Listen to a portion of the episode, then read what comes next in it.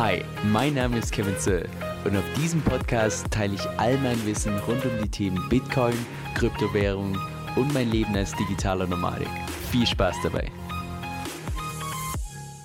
Hey Leute, Kevin hier. Im heutigen Video möchte ich dich mal wieder auf meine eigene Learn Journey mitnehmen. Und zwar haben wir uns ja in den letzten paar Wochen, würde man sagen, viele große Big Player im DeFi-Space angeschaut. Nur eine der, ich würde sagen, bekanntesten und auch größten Lending- und Borrowing-Plattformen haben wir bisher komplett ausgelassen. Und zwar Compound. Das heißt, um was im heutigen Video geht, ist zum einen mal erstens, was ist überhaupt Compound? Zweitens, was daran besonders ist. Und drittens auch, wie du damit natürlich mit so einem DeFi-Protokoll auch schlussendlich Geld verdienen kannst. Ganz zum Schluss im Video habe ich noch eine etwas, ich sag mal, persönlichere Frage an dich, wo ich mal gerne dein ehrliches Feedback hätte. So, lass uns mal ganz vorne starten. Und zwar ist Compound im Prinzip ein DeFi-Protokoll, was auf die Ethereum-Blockchain aufbaut, wie so gut wie jedes andere größere DeFi-Protokoll. Wenn wir da mal reinschauen bei DeFi Lama, also da, wo du das ganze Total Locked und so weiter nachschauen kannst, siehst du die anderen Lending- und Borrowing-Protokolle wie MakerDAO und Aave, die belegen nach wie vor Platz 1 und 3 hier und irgendwann auf Platz 9 ist hier Compound. wenn du mal das Total Value Locked anschaust, von so ungefähr 2,3 Milliarden Stand heute, also hat Aave ungefähr das Dreifache und MakerDAO ungefähr das Vierfache vom Total Value Locked. Heißt, einerseits Compound spielt zwar vorne mit, aber im Vergleich zur Konkurrenz ist es eben mittlerweile doch ein gutes Stück kleiner. Wenn wir dann mal uns die entsprechenden DAOs anschauen, also die ganzen Decentralized Autonomous Organizations, auch da ist Compound hier genau auf Platz 10. Das heißt, es ist noch unter den 10 größten entsprechenden DAOs. Und wie du auch sehen kannst, hat es seinen eigenen Token, und zwar den Compound Token. Das ist auch gleichzeitig der Governance Token. Das heißt, jeder, der diesen Comp Token hält, kann dann entsprechend abstimmen bei, bei irgendwelchen Proposals und so weiter. Also ähnlich wie bei den ganzen anderen, ich sag mal, Blockchains, die auf, auf Proof of Stake beruhen, wo man dann entsprechend mit dem Token bei solchen Abstimmungen entsprechend teilnehmen kann. So jetzt zunächst mal zum Use Case. Und zwar ist Compound im Prinzip ein Lending- und Borrowing-Protokoll. Und das kannst du dir etwa vorstellen, wie, wie wenn du selbst die Bank spielst. Weil in der traditionellen Finanzwelt, das ist ja in aller Regel so, dass wenn du der Bank Geld leist, dann bekommst du Zinsen, zumindest normalerweise. Wenn du Geld leist, dann musst du Zinsen zahlen.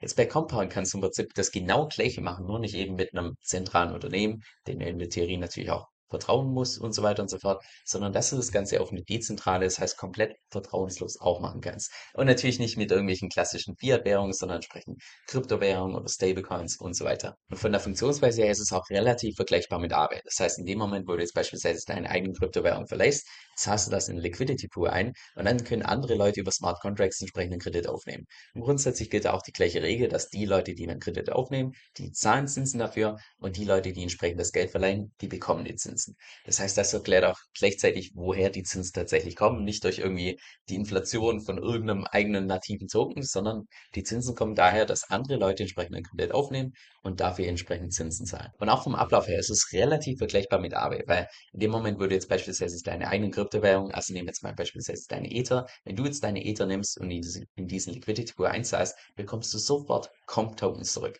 Bei Aave sind es ja, wenn du einzahlst, die A-Tokens, bei Compound, wenn du einzahlst, sind die C-Tokens. Und diese C-Tokens sind im Prinzip nur, ich sag mal, ERC20-Tokens, die einerseits deinen Einsatz repräsentieren, das heißt, du könntest die jederzeit auch umtauschen gegen den tatsächlichen Einsatz, also was du eingezahlt hast in Liquidity Pool. Und gleichzeitig ist es auch so, dass die Zinsen akkumulieren. Und jetzt nicht im Sinne von die Tokens, du bekommst automatisch mehr Tokens dazu, sondern dass diese C-Tokens einfach im Zeitlauf oder genauer gesagt je, also mit jedem einzelnen Block einfach einen Wert dazu gewinnen. Und dadurch hast du eben zusätzlich Zinsen, die du auf diese ganzen C-Tokens entsprechend dazu verdienen kannst. Du kannst aber auch die C-Tokens beispielsweise bei irgendwelchen Plattformen direkt verkaufen. Du könntest sie beispielsweise bei anderen DeFi-Protokollen verwenden. Also gibt es verschiedene Use Cases, nicht nur so, dass du da irgendwelche Tokens hast, mit denen nichts anfangen kannst, sondern in der Theorie kannst du die natürlich jederzeit zurücktauschen, irgendwo anders mit einsetzen und so weiter. So, und das bringt mich auch direkt zum nächsten Punkt. Und zwar, wie du jetzt tatsächlich mit Compound Geld verdienen kannst. Und zwar, wenn du hier mal auf die offizielle offizielle Webseite gehst, ich habe dir da auch unten in der Beschreibung verlinkt, falls du da mal reinschauen möchtest und dich entsprechend connectest mit deiner Metamask, weil, wie gesagt, das Ganze läuft auf der Ethereum-Blockchain und Metamask ist, ja, so die weltweit bekannteste Wallet, um tatsächlich bei sowas mitzumachen, dann sieht das Ganze so aus. Wie du hier schon in der Übersicht sehen kannst, gibt es einerseits einen Supply Market, also wenn du Kryptowährungen verleihst, und einmal einen Borrow Market, also wenn du einen Kredit aufnehmen möchtest. So, Jetzt schauen wir doch hier mal die APYs an, also das, was du tatsächlich als Rendite bekommen kannst, in dem Moment, wo du deine eigenen Kryptowährungen verleihst. Gehen wir mal hier durch. Okay, wir haben hier Ether mit 0,47% pro Jahr. Ja, okay. Naja, haut mich jetzt persönlich nicht so vom Hocker. Oder beispielsweise gerappte Bitcoins, weil, wie gesagt, wir sind auf der Ethereum-Blockchain. Das heißt, du kannst nicht deine normalen Bitcoins nehmen, sondern nur die gerappte Form davon. Da bekommen wir derzeit ungefähr 0,11%. Also rein vom Lending her würde ich sagen, lohnt sich nicht so wirklich, jetzt einfach nur pures Lending zu betreiben auf so einer Plattform, weil meiner Meinung nach einfach das Risiko mit Smart Contract ist und so weiter und so fort deutlich höher ist als das, was du jetzt tatsächlich hier an Rendite rausholen kannst. Ist auch nicht wirklich verwunderlich, um ehrlich zu sein, weil wir derzeit in einem Bärmarkt sind. Wenn du dir die ganzen AP, APYs mal anschaust in einem Bullmarkt, wo dann ganz viele Leute gierig werden, ganz viele Leute Kredit aufnehmen wollen und so weiter und so fort. Da gehen die Zinsen nochmal deutlich höher. Nur im Bärmarkt, wo es eigentlich rein rational gesehen am meisten Sinn machen würde, einen Kredit aufzubauen, da will keiner mehr von Kryptowährungen und hat jeder entsprechend die Schnauze voll. Aber ja, das heißt, einerseits könntest du da in der Theorie so ein paar, ja, ein bisschen was verdienen, aber das hat mich jetzt persönlich nicht vom Hocker. Das heißt, wenn man tatsächlich so eine Plattform nutzt, dann meiner Meinung nach macht das nur wirklich Sinn, wenn man da tatsächlich dann auch einen Kredit aufnimmt und mit diesem Kredit dann entsprechend ja einfach das macht, was man machen will. Also was man mit so einem Kredit machen kann. Also nur als Beispiel, dass du mir folgen kannst. Angenommen, du sagst jetzt, hey, ich möchte jetzt hier meine gerappten Bitcoins hinterlegen, dann könntest du da entsprechend einfach draufklicken, tust die entsprechend hinzufügen Okay, dann hast du das auf der einen Seite. Und damit du jetzt tatsächlich einen Kredit aufnehmen kannst, also was leihen kannst, musst du immer Kollateral hinterlegt haben. Das heißt, du kannst ja nicht einfach nur einen Kredit aufnehmen und mit dem Geld abhauen, sondern es ist das gleiche Prinzip wie auch bei Maker, wie auch bei Aave, wie auch bei der DeFi-Chain, wie auch bei sonst jedem anderen Lending-Protokoll, dass du immer, dass das Ganze immer überkollateralisiert ist. Das heißt, um Kredit aufzunehmen, zunächst erstmal leihen. Das heißt, da könntest du deine äh, Bitcoins entsprechend erstmal hinzufügen zu der Supply-Seite und dann kannst du entsprechend einen Kredit aufnehmen. Sagen wir mal, du nimmst als Kredit auf, nehmen wir mal hier den USD-Coin, wo du derzeit Zinsen zahlst in Höhe von 1,85%. Das würde jetzt beispielsweise bedeuten, wenn jetzt tatsächlich die APYs über ein komplettes Jahr konstant bleiben würden, würdest du auf der einen Seite rund 0,11% auf dein Kollateral an Zinsen gewinnen und gleichzeitig müsstest du zahlen ungefähr 1,85% auf den Kredit, den du dann tatsächlich aufnimmst. Und mit dem Kredit könntest du dann beispielsweise einerseits deine eigene Position hebeln, das heißt, dass du jetzt beispielsweise nochmal mehr Bitcoins damit nachkaufst oder mehr Ether damit nachkaufst und die wiederum als Kollateral hinterlegst oder beispielsweise, du könntest mit den Stablecoins irgendwo ins Liquidity Mining gehen, mit, mit Stablecoins damit eine höhere APR erwirtschaften als 1,85%. In dem Moment würdest du entsprechende Gewinn machen. Oder beispielsweise, du hast irgendwie eine größere private Rechnung bekommen und du möchtest jetzt ungern deine Kryptowährung dafür verkaufen. Da könntest du auch in der Theorie für sowas entsprechend deinen Kredit verwenden. Also da bist du ja komplett flexibel, was du mit dem machen kannst. So in dem Moment, wo du jetzt tatsächlich einen Kredit aufnehmen möchtest, klickst du einfach entsprechend drauf und dann siehst du oder kannst du hier dann beispielsweise eingeben, wie viel uh, USDC-Coins du tatsächlich ausleihen möchtest. Und das siehst du auch hier oben, 80% Limit. Das sagt im Prinzip aus, dass angenommen, du würdest jetzt beispielsweise Sicherheit, also dein Kollateral hinterlegen, beispielsweise 100.000 Dollar an Bitcoin, da könntest du maximal 50.000 Dollar an USDC-Coin entsprechend als Kredit aufnehmen, damit du nicht liquidiert wirst, weil genau die gleichen Logiken, in dem Moment, wo du unterversichert bist, wirst du entsprechend hier auch liquidiert, genauso auch wie bei den ganzen anderen Lending Borrowing Protokollen. Es gibt auch noch eine Version 3 von Compound, die wird auch direkt hier oben verlinkt. Klickt man da mal drauf. Das ist das Ganze so ein Stück weit anders, also auch der Aufbau ist ein Stück weit anders. Und zwar sehen wir hier, okay, wir haben deutlich weniger Coins zur Auswahl für äh, als tatsächlich Kollateral. Wir haben immer noch Ether, wir haben immer noch gerappte Bitcoins und so weiter. Wenn wir da mal entsprechend draufklicken oder beziehungsweise wenn wir hier oben auf Markets gehen, dann hast du hier etwas andere Zahlen und zwar ist es bei der Version 3 so, dass du da beispielsweise unterschiedliche Collateral Factors hast und Liquidation Factors und Collateral Factor ist im Prinzip nur der, die umgekehrte Form von einer Überversicherungsgrenze. Das heißt, wenn da jetzt beispielsweise 80 Prozent stehen würde, heißt das, du musst, du hast eine Überversicherungsgrenze von ungefähr 125 Prozent. Das heißt, das ist 1 durch 0,8 0, wäre in dem Fall die 125 Prozent. Das heißt, hier gibt es unterschiedliche Überversicherungsgrenzen und auch gleichzeitig unterschiedliche Liquidation Factors. Liquidation Factor, wenn der unterschiedlich ist zum Collateral Factor, dann heißt das nur, vereinfacht gesagt, dass du zwar einen maximalen Kredit aufnehmen kannst, das heißt jetzt beispielsweise ähm, wenn du 100.000 Dollar an Bitcoin hinterlegst, kannst du maximal einen Kredit aufnehmen von 80.000. Wenn allerdings der Liquidation Factor bei 90% steht, würde das bedeuten, dein, beispielsweise deine Bitcoins könnten Wert sinken, sodass du eine Unterversicherungsgrenze hast von 85% und du würdest immer noch liquidiert werden, sondern erst bei 90%. Das heißt, wenn das unterschiedlich ist, heißt das beispielsweise, du kannst einen maximalen Kredit aufnehmen und wirst nicht irgendwie, wenn jetzt der Markt ganz kurz nach unten dippt, wirst du das sofort liquidiert, sondern entsprechend erst später. Das ist im Prinzip der Unterschied entsprechend. Du hast auch hier noch unterschiedliche Liquidation Penalties, je nachdem, welche Kryptowährung hier entsprechend hinterlegt wird. Und wie du sehen kannst, ja, wenn du entsprechend hier einen Kredit aufnehmen würdest mit Ether, würdest du die mit Abstand besten Konditionen haben. Das heißt, die niedrigste Überversicherungsgrenze. Gleichzeitig wirst du extrem spät erst liquidiert und nach Liquidation Penalty von 5% ist im Vergleich zu den ganzen anderen Protokollen, was Lending und Borrowing und so weiter angeht, doch deutlich weniger. Also das lässt sich absolut sehen. Und falls du Aave schon ein bisschen besser kennst, wirst du dich jetzt vielleicht fragen, aber ist das nicht eins zu eins das gleiche, was Compound macht?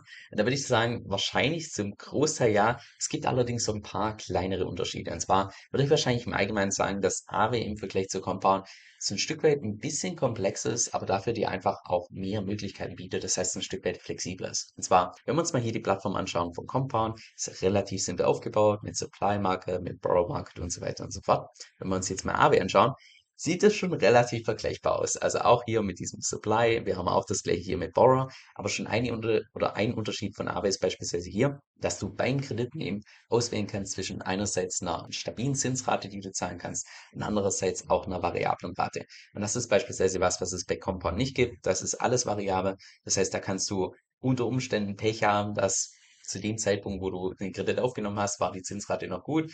Und dann irgendwie eine Woche später hat sich der Gesamtmarkt verschoben wegen Pipapo, dass du dann entsprechend mehr Zinsen zahlen musst und ja, einfach so ein Stück weit weniger damit planen kannst. Das ist bei Aave schon mal anders. Und auch gleichzeitig, wenn wir uns hier die Liste anschauen von Aave, wie viele Kryptowährungen du hier leihen kannst und verleihen kannst, also das ist schon eine ziemliche Liste, was ja Aave anbietet im Vergleich zu Compound. Wenn wir hier mal runterscrollen, ja, ich würde mal sagen, so grob überschlagen, Compound bietet ungefähr die Hälfte, vielleicht zwei Drittel der Coins an, die Aave anbietet. Das heißt, rein aus dem Gesichtspunkt könnte man schon behaupten, Compound ist, was die Listung von irgendwelchen Tokens angeht, vielleicht ein bisschen konservativer, mehr auf Sicherheit aus. Aber gleichzeitig ist es so, als ich meine Recherche gemacht habe zu Compound, dass es da schon Hacks gab im Jahr 2021, es gab Hacks im Jahr 2020 und im Jahr 2020 ist nochmal irgendwie was passiert mit einem Orakel oder sonst was. Das heißt, auch wenn die hier vielleicht rein von der Tokenauswahl ein bisschen konservativer wirken, von der Sicherheit her gab es da in der Vergangenheit schon einige Sachen, die bei Compound entsprechend vorgefallen sind. Und da gibt es natürlich bei Aave auch noch so, ich sag mal, Schnickschnack, wie beispielsweise Flashlounds und so weiter und so fort. Jetzt, was sind die Risiken von Compound? Da würde ich sagen, wahrscheinlich erstes primäres Risiko natürlich Smart Contract Risk, dass es da irgendwelche Bugs gibt, irgendwelche Sicherheitslücken, die irgendein Hacker entsprechend einfach exploiten kann. Und noch zweites Risiko einfach das Liquidation-Risiko in dem Moment, wo du tatsächlich einen Kredit aufnimmst. ist genau das gleiche wie bei MakerDAO, ist genau das gleiche bei Aave, bei der DeFi-Chain, bei egal wo du einen Kredit aufnimmst, immer dann, wenn du so einen dezentralen Kredit aufnimmst, kannst du immer liquidiert werden. Das heißt, das musst du auf jeden Fall im Auge behalten und auch einfach einfach genau wissen, was du da tatsächlich tust. Jetzt meine subjektive Meinung zu Compound. Also wenn es mir jetzt darum gehen würde, beispielsweise meine eigenen Bitcoins zu hebeln oder das, das, wenn es mir wirklich primär um das Thema Sicherheit geht, und das geht es mir bei Bitcoin wahrscheinlich schon primär und allgemein bei Kryptowährungen, bei mir persönlich nach wie vor die Nummer 1 MakerDAO, wo ich auch derzeit meinen eigenen Bitcoin-Vault habe. Bei mir wird persönlich immer noch Aave auf Platz 2 und wahrscheinlich irgendwann kommt dann Compound entsprechend auf Platz 3. Das gilt zumindest für die gerappten Bitcoins. Jetzt für Ether, da kommt meiner Meinung nach derzeit nichts ran an Liquidity, also einfach von einerseits Sicherheit, andererseits Effizienzlevel. Vielleicht irgendwann mal später, wenn tatsächlich Christify mit ihren Vaults entsprechend live geht, aber die müssen sich erstmal bewähren und der Stablecoin muss sich erstmal bewähren und so weiter. Wobei ich mir da relativ wenig Sorgen machen, weil die ja den Großteil, wie gesagt, von Liquidity entsprechend kopieren. Aber ja, das wären wahrscheinlich so dann die Hauptalternativen, die ich persönlich verwenden würde. Aber im Allgemeinen würde ich sagen, vielleicht ist Compound auch gar keine schlechte Möglichkeit, um so ein Stück einfach das eigene Risiko zu diversifizieren, dass man sagt, man ist nicht nur von einem einzigen Protokoll abhängig, sondern vielleicht, sondern ja einfach von mehreren. Das heißt, selbst wenn man bei einem Protokoll irgendwie was Schlimmeres kommt, dass du dann immer noch einfach Alternativen hast und nicht komplett blank dastehst. So, jetzt mal noch eine Frage an dich. Und zwar wurde ich in den Kommentaren schon mehrmals gefragt, ob ich mir nicht irgendwann mal einen Greenscreen zulegen soll. Dass ich hier im Prinzip einen Greenscreen habe und dann im Hintergrund beispielsweise ein hochmodernes Büro einblenden könnte oder das Universum oder whatever. Jetzt bisher, oder ich sag mal so, erstmal würde mich, glaube deine Meinung interessieren, ohne dass ich dich jetzt mit meiner Meinung voll plapper. Aber meine persönliche Einstellung zu Greenscreen ist irgendwie, keine Ahnung, ich fühle, ich denke irgendwie, das ist so ein bisschen unauthentisch, oder nicht? Ich weiß nicht. Also mir persönlich geht's so, wenn ich meine eigenen Videos so ein bisschen durchscrolle oder gerade die Timeline und so weiter und dann je nach Video genau weiß, ah ja, stimmt, das war noch das Airbnb in Brasilien oder das war das Airbnb in Peru und da war, ah ja, stimmt, da war ich noch in El Salvador oder ähnliches.